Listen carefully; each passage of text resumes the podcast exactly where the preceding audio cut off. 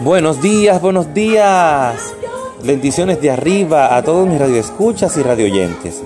Les habla su hermano Julio Galán en cápsulas que edifican tu vida. La base bíblica de hoy está en Hebreos 11, del 8 al 11. Espera, no te adelantes. Aquí en esta historia de hoy, en nuestra base bíblica nos habla de Sara, la mujer de la promesa. Sabemos toda la historia, lo que pasó con Sara. Sara tuvo que esperar varios años esperar para esperar la promesa que Dios le dio de tener su propio hijo, su descendencia. Pero ¿qué pasó?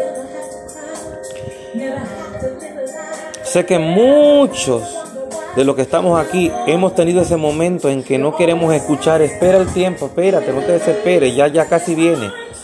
Ya el Señor está al doblar de la esquina, la promesa se va a cumplir. No queremos escuchar eso, sino que nuestra mente, la loca de la casa, nos dice, no, a ver, da un paso. No, mira lo que le pasó a Sara. Y todos sabemos la consecuencia que trajo el hijo de Agar. Que hoy en día todavía se está viviendo esa consecuencia.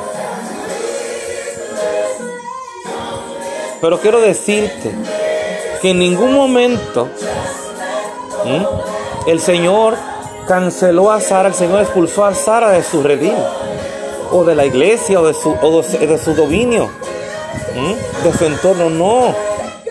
Porque Dios sabe que Sara, ya Dios sabía de antemano que Sara iba a fallar.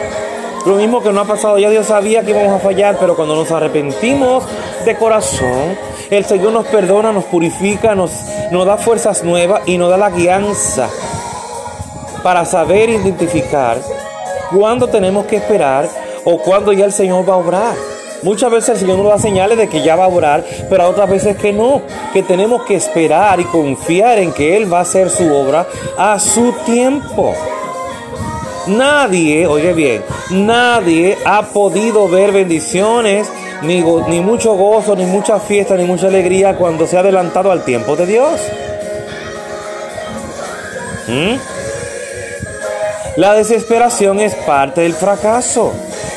No te desesperes, no te adelantes. Como dice el tema de hoy, espera, no te adelantes al tiempo de Dios. No quieras tú ayudar a Dios porque no vas a poder hacerlo. ¿Por qué? Porque Dios es soberano. Dios es el todopoderoso Dios que todo lo puede. Él no necesita nuestra ayuda. Él lo que necesita es nuestra obediencia. Él necesita que confiemos en Él de, tal magnitud.